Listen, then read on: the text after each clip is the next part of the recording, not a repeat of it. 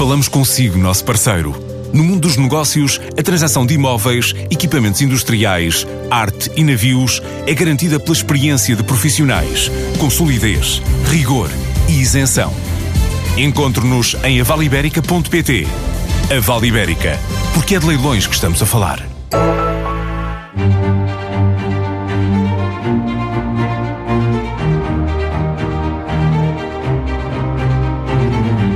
Miguel Gilmata fez boa parte da carreira ligada ao setor da energia e à produção hidroelétrica. Trabalhou mesmo na barragem de Caorabassa, em Moçambique. É desde o ano passado presidente executivo da Sonai Capital, uma das 18 cotadas do PSI 20, depois de ter desempenhado várias funções na Sonai nos últimos 15 anos. Miguel Gilmata, bem-vindo à Vida do Dinheiro. A Sonai Capital, através da marca da House, vai avançar com o projeto para um hotel da estação de Santa Apolónia. Quando é que as obras de renovação arrancam? Bem, nós estamos já eh, desde imediato a fazer trabalhos preparatórios para o arranque da obra. Naturalmente que, como, como podem imaginar, há muito para preparar, eh, muito para estudar, para que a obra corra da melhor forma possível e, portanto, entre fazer sondagens no edifício, calcular tudo o que é preciso modificar, alterar, melhorar, eh, fazer cadernos de encargos, enfim, eh, nunca passarão menos de seis meses antes, do que a obra possa propriamente arrancar. Nós esperamos que o hotel possa estar em condições de abrir ao público em meados de 2021. É uma obra complexa, uma obra que tem que cuidar de manter integralmente o património, que é um património de grande valor histórico e arquitetónico, e, portanto, eh, isso naturalmente que é uma nossa preocupação e não podemos apressar as coisas eh, pondo em causa esses, esses princípios. Quando venceu o projeto, admitiu ao Dinheiro Vivo que havia obstáculos a ultrapassar. Que obstáculos são estes e já estão ultrapassados? Sim, na altura em que me fizeram essa pergunta, eh, nós ainda não tínhamos propriamente eh, sido anunciados vencedores, portanto, e daí eu ter eh, dito que ainda não estava, ainda não era uma realidade. Entretanto, esses obstáculos foram de facto ultrapassados. Concretizou-se a atribuição oficial da concessão a nós e, portanto, hoje estamos livres desses obstáculos para poder de facto avançar. O investimento para a reabilitação do edifício está avaliado em 12 milhões de euros. Eh, mas quanto é que vão pagar a Infraestruturas de Portugal pela concessão? O, montante que nós vamos pagar, eh, perdoem-me, mas é informação reservada e, portanto, não podemos revelá-lo nesses moldes, mas, mas sempre diria que é, é um valor que nós consideramos competitivo, razoável, é um valor que, enfim, como seria de esperar e desejável, remunera adequadamente o proprietário do, do edifício, portanto, é, eh, diria, bom para ambas as partes. Que unidade é que estão a preparar, uh, tendo em conta os bons resultados deste setor, para que público também é que estão a abrir portas aqui na, na estação de Santa Apolónia? Eu penso que, que este, este hotel tem a vantagem de apelar a um público muito vasto, muito vasto e muito diversificado podemos atrair eh, aqui residentes locais e uh, residentes noutros países. Eh, é um local extremamente central, com muita, com muita visibilidade, com muito movimento, numa zona nobre da cidade e, e que está a melhorar uh, a cada dia. Uh, podemos atrair um segmento corporate que, enfim, se desloca a Lisboa em, negócios. Podemos atrair um, um, segmento city break. Enfim, é, é, é, de grande, é de grande amplitude. Naturalmente que o segmento city break será talvez aquele que mais... que mais Os cruzeiros dos cruzeiros também, naturalmente, é um ponto de passagem de muita gente, cruzamento de, várias, eh, de vários meios de transporte, enfim, eh, privilegiado, julgamos nós. A classificação já está decidida? A classificação não está totalmente decidida. Eh, nós faremos, naturalmente, um hotel ou de 4 ou de 5 estrelas. Os hotéis de 5 estrelas obedecem a critérios relativamente rígidos e, e penso que hoje em dia não é muito justo eh, juntar a classificação à qualidade do produto. Eh, eh, o que eu posso garantir é que a qualidade do produto vai ser muito elevada. Julgamos que o local, o edifício, a cidade merece isso e, portanto, cuidaremos para que seja um hotel de muito boa qualidade e muito atrativo que se for, eh, seja 4 ou 5 estrelas, essa, essa premissa mantém-se, não decidimos ainda exatamente, mas também julgamos que não se pode atribuir demasiada importância a, a essa classificação. São critérios muito rígidos e muito de detalhe que, que o determinam. O, o modelo que a Sonai Capital tem utilizado uh, tem sido de exploração. Lisboa está a despertar neste momento para um novo modelo de exploração que é o CCB, o hotel que vai nascer no CCB. Uh, estão interessados? É um projeto que interessa à Sonai Capital? Naturalmente, com um projeto dessa dimensão e com, com, com esse carisma, é, é, sempre um projeto que acompanharemos e, e, que, por princípio, temos, temos interesse. Hum, naturalmente que eh, nós cumprimos com Santa Apolónia um desígnio que queríamos eh, atingir, que era a presença num mercado tão importante como o mercado de Lisboa. Hum, ampliar essa presença é sempre desejável. Hum, não lhe consigo dizer se uh, será no CCB ou, ou noutro sítio, ou eventualmente se acontecerá. Vamos, vamos acompanhar. Vamos acompanhar. Eh, projetar, construir e pagar uma renda de 300 mil euros é pedir demasiado ao concessionário? Hum, é uma pergunta difícil de, de, de responder. É um projeto de grande dimensão, o projeto do CCB é um projeto de grande dimensão também. É um projeto que, inclusivamente, não se esgota na componente hoteleira, do que conheço do, do, do projeto. Portanto, eh, é difícil, há muitas variáveis em jogo, a renda é apenas uma delas e, portanto, eh, conforme todo o restante contexto, a renda até pode ser adequada. Custa-me comentar eh, um valor absoluto dessa forma. Com o imobiliário em alta, ainda é possível fazer bons negócios? É naturalmente muito mais desafiante. O mercado hoje está muito aquecido, nomeadamente eh, nos grandes centros urbanos e, e, em concreto em Lisboa e Porto. Hum, há que ser muito cuidadoso. O crescimento é um objetivo, mas eh, não se pode perder eh, o rumo, digamos assim, e não se pode fugir a critérios de rentabilidade, a critérios de retorno de capital que, obviamente, têm que ser, têm que ser acompanhados. Portanto, o que nós temos feito é face a este mercado muito aquecido, ser extremamente cuidadosos, eh, procurar muito, trabalhar muito, no sentido de avaliar com todo o detalhe as oportunidades que vão surgindo e perceber quais é que realmente encerram valor e quais as que são e, muito especulativas. E essas oportunidades são sobretudo de compra ou de venda nesta altura? Eu penso que o mercado hoteleiro eh, é um mercado propício a alguma consolidação em geral. É um mercado bastante fragmentado, é, é um mercado uh, atrativo, em crescimento, e, uh, é um mercado que beneficia de alguns efeitos de escala e, portanto, é verdade que, que é um mercado uh, com algumas oportunidades de consolidação. nós temos feito o nosso caminho por crescimento orgânico e, provavelmente continuaremos a fazê-lo. Não quer dizer que no mercado deste género não estejamos atentos e, a eventuais oportunidades que possam, que possam surgir. O maior investimento da, da Sonai Capital ao longo dos últimos anos é em Troia. Um, quanto é que já investiram no Troia Resort? Um, nós, nós investimos uh, no Troia Resort há. Uh, desde há mais de 20 anos uh, começamos a atribuir recursos a, a, a, essa, a, essa, a, esse grande, a esse grande empreendimento. Portanto, é muito difícil fazer esse cálculo apurado. Naturalmente que já, já investimos muito dinheiro, mas o que lhe posso dizer é que estamos muito contentes com o retorno desse investimento. Acho que demonstra o nosso comprometimento de muito longo prazo, uma, uma característica que eu gosto sempre de vincar na Sonai Capital, eh, nossa, nossa resiliência e visão enfim, e neste caso não posso deixar de referir e, uh, o que contributo absolutamente determinante do Engenheiro Valmir de Azevedo na altura, uh, que hoje se reflete eh, numa grande satisfação para nós ao vermos que construímos em Troia, um grosso modo, 550 unidades de alojamento, das quais já vendemos 470 ou algo assim parecido. Portanto, praticamente eh, todo o imobiliário que construímos em Troia está já vendido ao longo destes anos.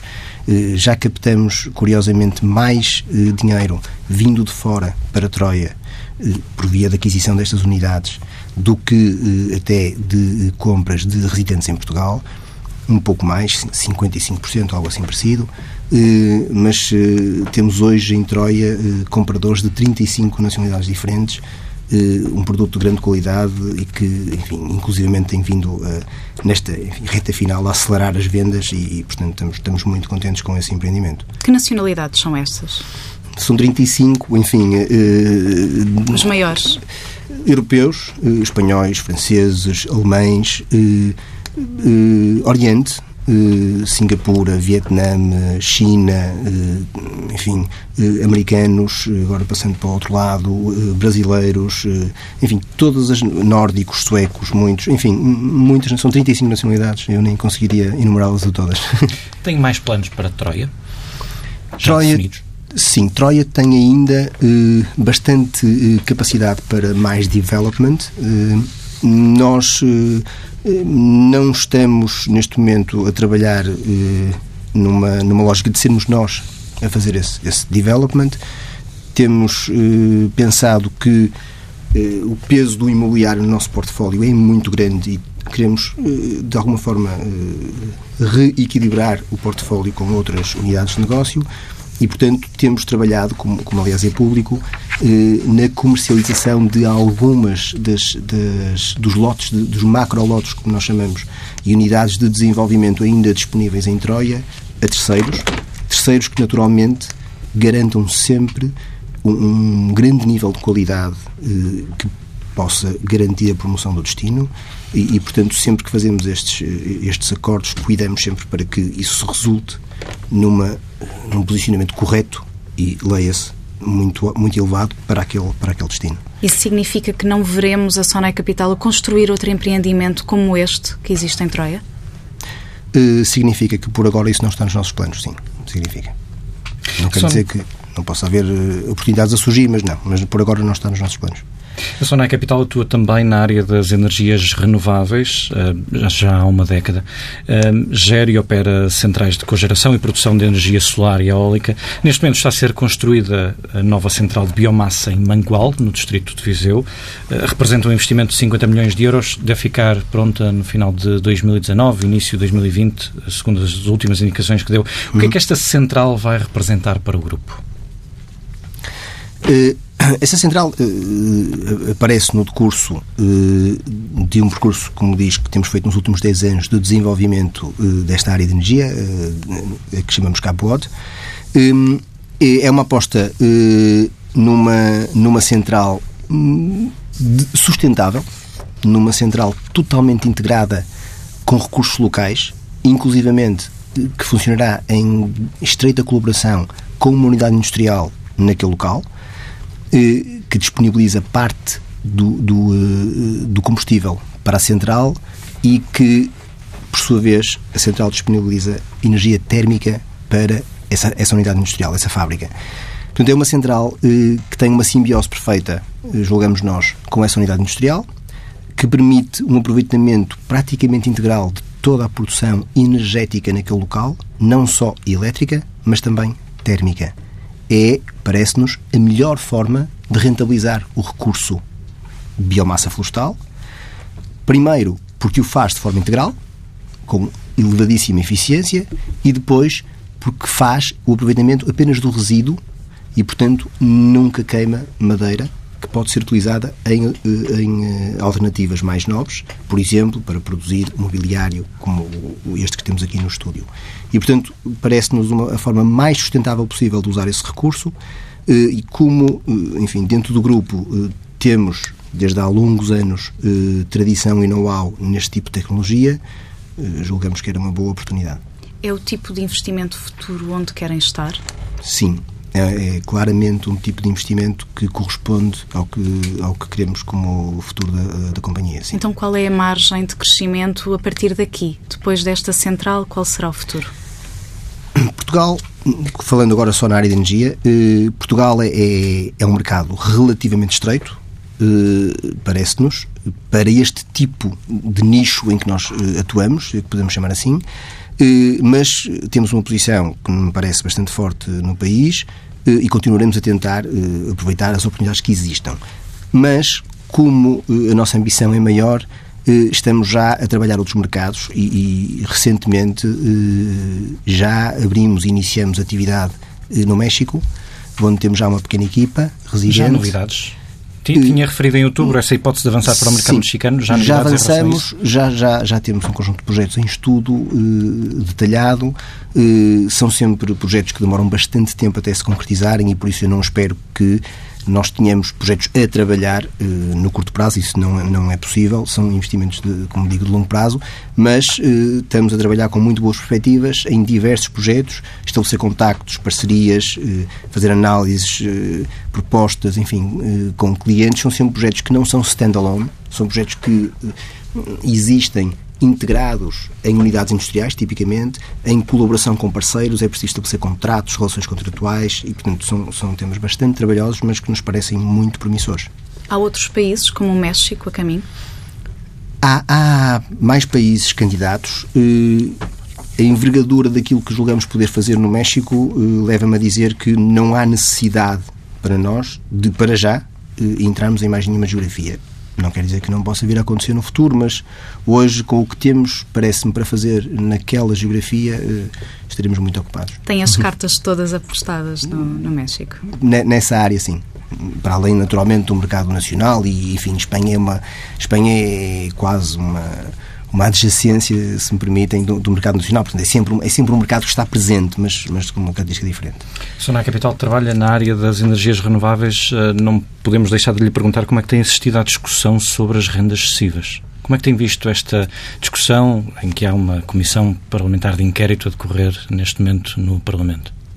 Enfim, não, não gostava de ser comentários muito, muito concretos a isso. Uh, acho que uh, a área de energia é extremamente complexa, uh, por vezes politizada e um, tirar conclusões é, é muito difícil. De qualquer, de qualquer forma, enfim, é um tema que, que nós conhecemos bem, julgamos, estamos tranquilos em relação a ele, enfim, nada mais a acrescentar. Falámos aqui muito de investimento, ah, mas nos primeiros meses, nos primeiros nove meses de 2019, uhum. 2018, ah, os ah, resultados foram negativos. Como é que fecharam o ano passado? Ora bem, eu penso que uh, há muita coisa a contribuir para, para a última linha da conta de exploração na, na, na Zona Capital, como é óbvio. A Zona Capital tem feito um percurso muito interessante de aumento da rentabilidade operacional das suas áreas de negócio. Eh, tem investido muitíssimo dinheiro Uh, fruto de uma, de uma situação líquida uh, confortável, uma alavancagem que consideramos bastante conservadora, um baixo nível de dívida. Naturalmente que esses fortes investimentos uh, resultam em, em amortizações elevadas e os resultados operacionais, apesar de terem não só positivos, mas cada vez maiores, ainda assim muitas vezes se traduzem nesse resultado. Não é algo que nos preocupa, a nossa, a nossa lógica é de longo prazo e há muitos critérios de rentabilidade que nós acompanhamos com muito cuidado, para além, naturalmente, do resultado líquido, que não deixa de ser uma métrica muito importante, como é óbvio, mas, enfim, julgamos que a companhia eh, tem mais que condições para continuar esta aposta de investimento e este, este, este foco de longo prazo e, portanto, essa situação é uma situação que não nos preocupa demasiadamente. Mas voltaram a fechar no vermelho? Refere-se ao ano 2018. Exatamente. O ano 2018 ainda não apresentamos resultados, falo-emos eh, no final da próxima semana, no dia, no dia 1 de março. Eh, desculpem, não, não posso comentá-los de imediato. Uhum. Mas com, com o imobiliário a haver um momento de crescimento e o turismo a abrandar, mas ainda a crescer, hum, devia haver condições para a Sonai Capital ter resultados positivos, ou não? Sim, penso que, que, sem dúvida que, nós, que, que, o cenário atual é, é altamente favorável, eh, sem dúvida que, que é altamente favorável. Trazemos aqui outro tema também uh, muito atual. A Sona Capital lidera o ranking sobre a representação feminina em posições de liderança nos conselhos de administração. Uh, tem duas administradoras, num total de sete, uh, ou seja, 29%. são as conclusões de um estudo da McKinsey que saiu esta semana e que mostra, no entanto, um Portugal um pouco atrasado neste, neste capítulo. Por é que acha que o país ainda compara mal com a Europa quando se fala de mulheres?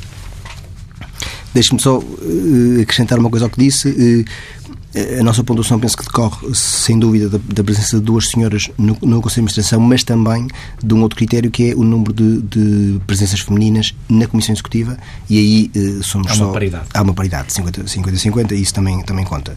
Um, em relação à pergunta que me faz, eu acho que há, que há diversos fatores. É um tema muito complexo. De facto, nós, nós eh, fomos premiados. Estive ontem na, na, na, cerimónia de atribuição do prémio, que aliás foi uma cerimónia acompanhada de uma conferência muito interessante, em que esse tema foi largamente debatido.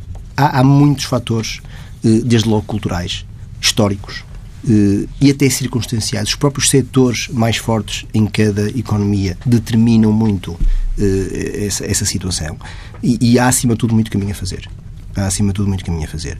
E, e nós, na Zona Capital, temos, temos esse ponto como ponto importante na nossa agenda, como prioritário, nomeadamente na minha, porque eu penso que este tema é um tema que tem que partir da liderança de topo e, em concreto, do CEO.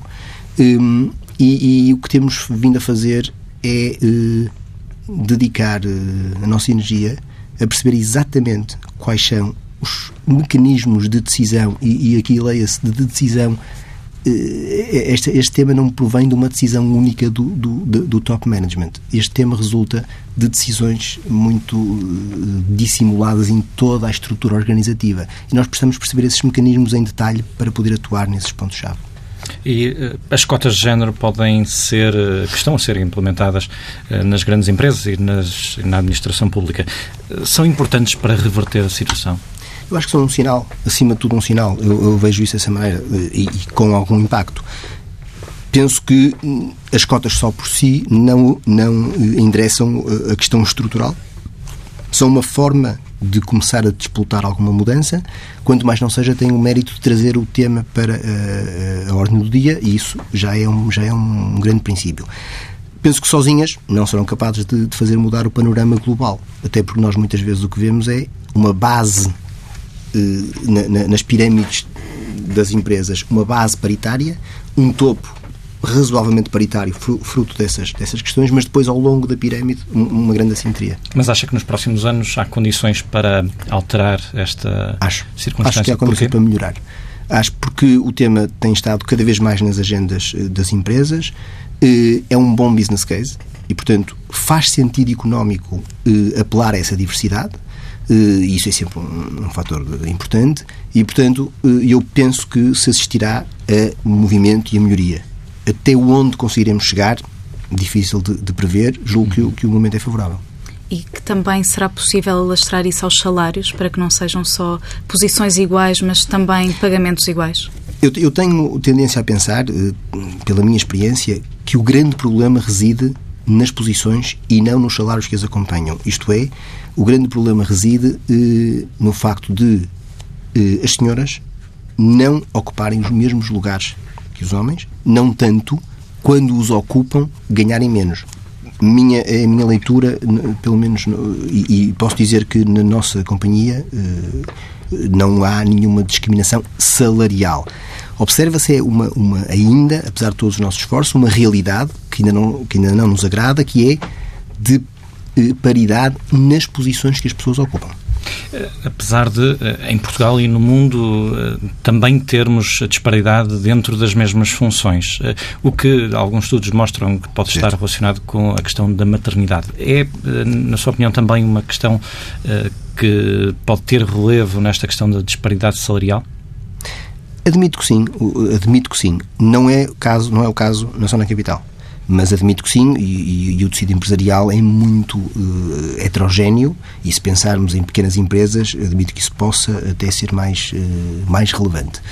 Um, mas a questão da, da, maternidade é uma questão muito, muito relevante, é uma daquelas, daqueles pontos-chave a que eu me referi há pouco e, e, que as empresas têm que cuidar para que não seja um obstáculo, uh, a, a, por exemplo, ao prosseguir de uma carreira ambiciosa por parte de uma mulher. Miguel Gil Mata, muito obrigado. Nada, foi um gosto e agradeço muito a TSF e ao, e ao Dinheiro Vivo. Muito obrigado. A entrevista a Miguel Gil Mata, presidente executivo da Sonai Capital. Vamos agora ao habitual comentário com o economista João Duque. Esta semana entrou em vigor a lei que determina salários iguais para as mesmas funções. Já estava em vigor também a lei da paridade, com imposição de cotas de género nos conselhos de administração das empresas cotadas e empresas do Estado. Estamos no bom caminho?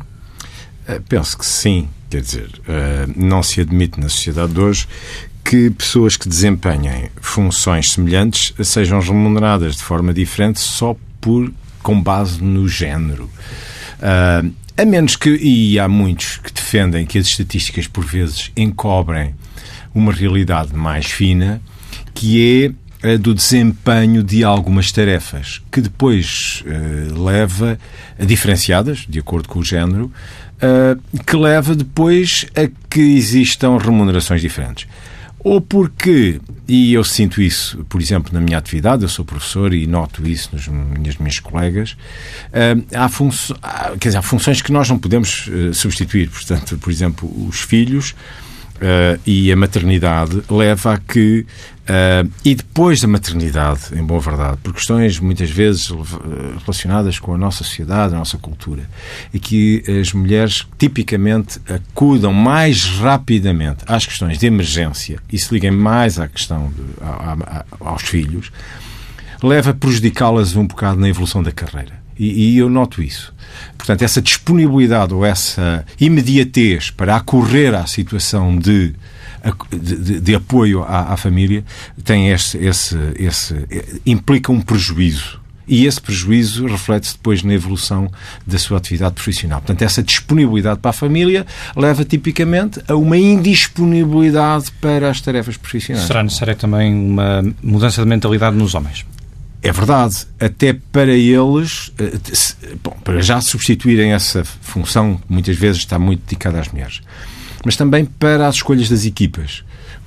Um, e eu, não, eu digo, várias vezes tenho dado este exemplo. Eu fui presidente eh, de uma escola que na altura na administração tínhamos quatro pessoas. Uh, quatro pessoas. E éramos todos homens.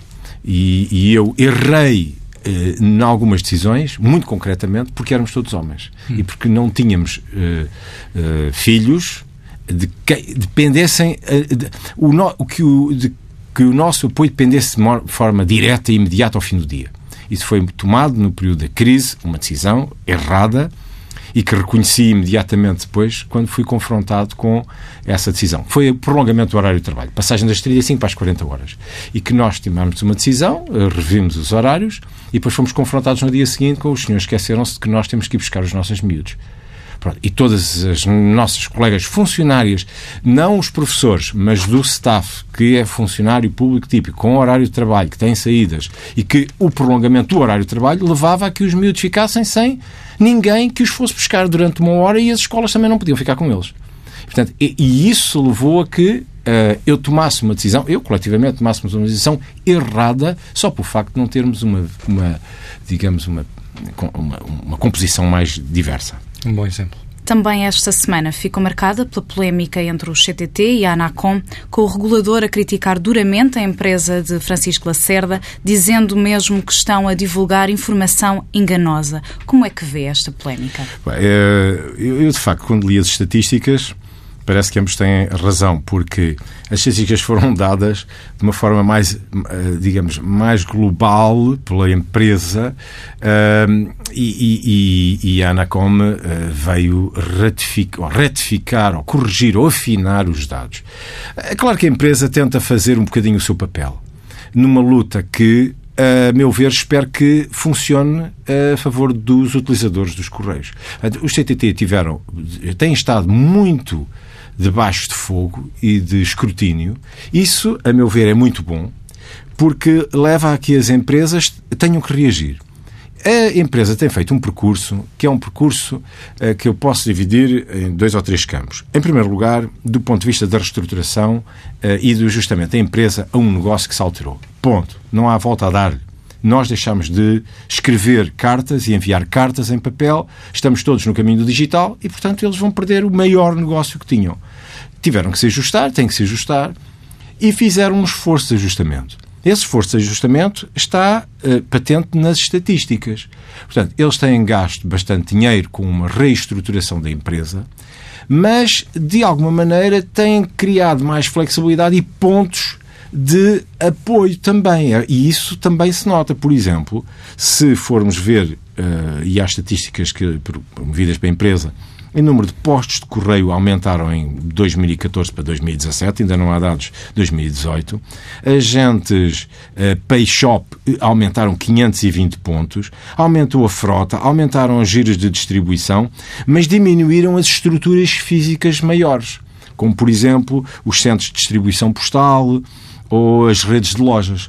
Aquilo que lhes dava mais custos fixos, eles alteraram mas criando mais pontos de contacto com as pessoas. Mas uh, há uma coisa que uh, se não pode eliminar. É que quando mediram um indicador global da qualidade de serviço em pontos, passaram de 236 pontos para 110 pontos. Isto é, a qualidade de serviço, medida pelas pessoas que usam serviço, caiu drasticamente. Portanto, há aqui um caminho a fazer. E, e estas chamadas de atenção e esta, eu não diria perseguição, mas eu diria a chamada de atenção é, é, espero eu, bem feita e a favor daquilo que são os seus utilizadores. Finalmente, confirma-se, entretanto, que o turismo está a abrandar e, com isso, a pressionar as exportações. A economia está suficientemente robusta para aguentar esta desaceleração? Bom, mas a economia está a desacelerar toda ela em conjunto. O turismo é um, um setor particularmente importante para nós, pelo peso que tem no PIB, e digamos que o turismo tem dentro de si uma evolução uh, que, se esmiuçada, tem duas componentes: a dos não residentes e a dos residentes. Portanto, aquilo que se nota é que os residentes estão a compensar um bocadinho aquilo que é a perda de uh, atratividade de Portugal face a não residentes. E, e, de alguma maneira também tem havido uma evolução que uh, denota uma evolução que eu, eu gosto dessa evolução, que é do turismo não em quantidade, mas em qualidade. E, portanto, nós estamos, apesar de estamos a reduzir, ou digamos a crescer menos, e até, até a reduzir o número de dormidas de não residentes, quando analisamos dados de uh, rendimento por quarto ou rendimento por unidade de pessoa, uh, os valores têm subido e subido significativamente. Mais, é nos hotéis mais de maiores número de estrelas, portanto mais caros supostamente, que se nota uma quebra menor. E, portanto, onde é que está a haver as quebras mais significativas? Na, baixa, na zona mais baixa da, digamos, da hierarquia uh, das instalações hoteleiras. E, portanto, é, é o sentimento que eu tenho é que o turismo está a evoluir em qualidade e valor per capita, valor acrescentado, e não em quantidade. Já sabe que pode ler tudo no Dinheiro Vivo, que sai este sábado com o DN e o JN. E ouvir em tsf.pt.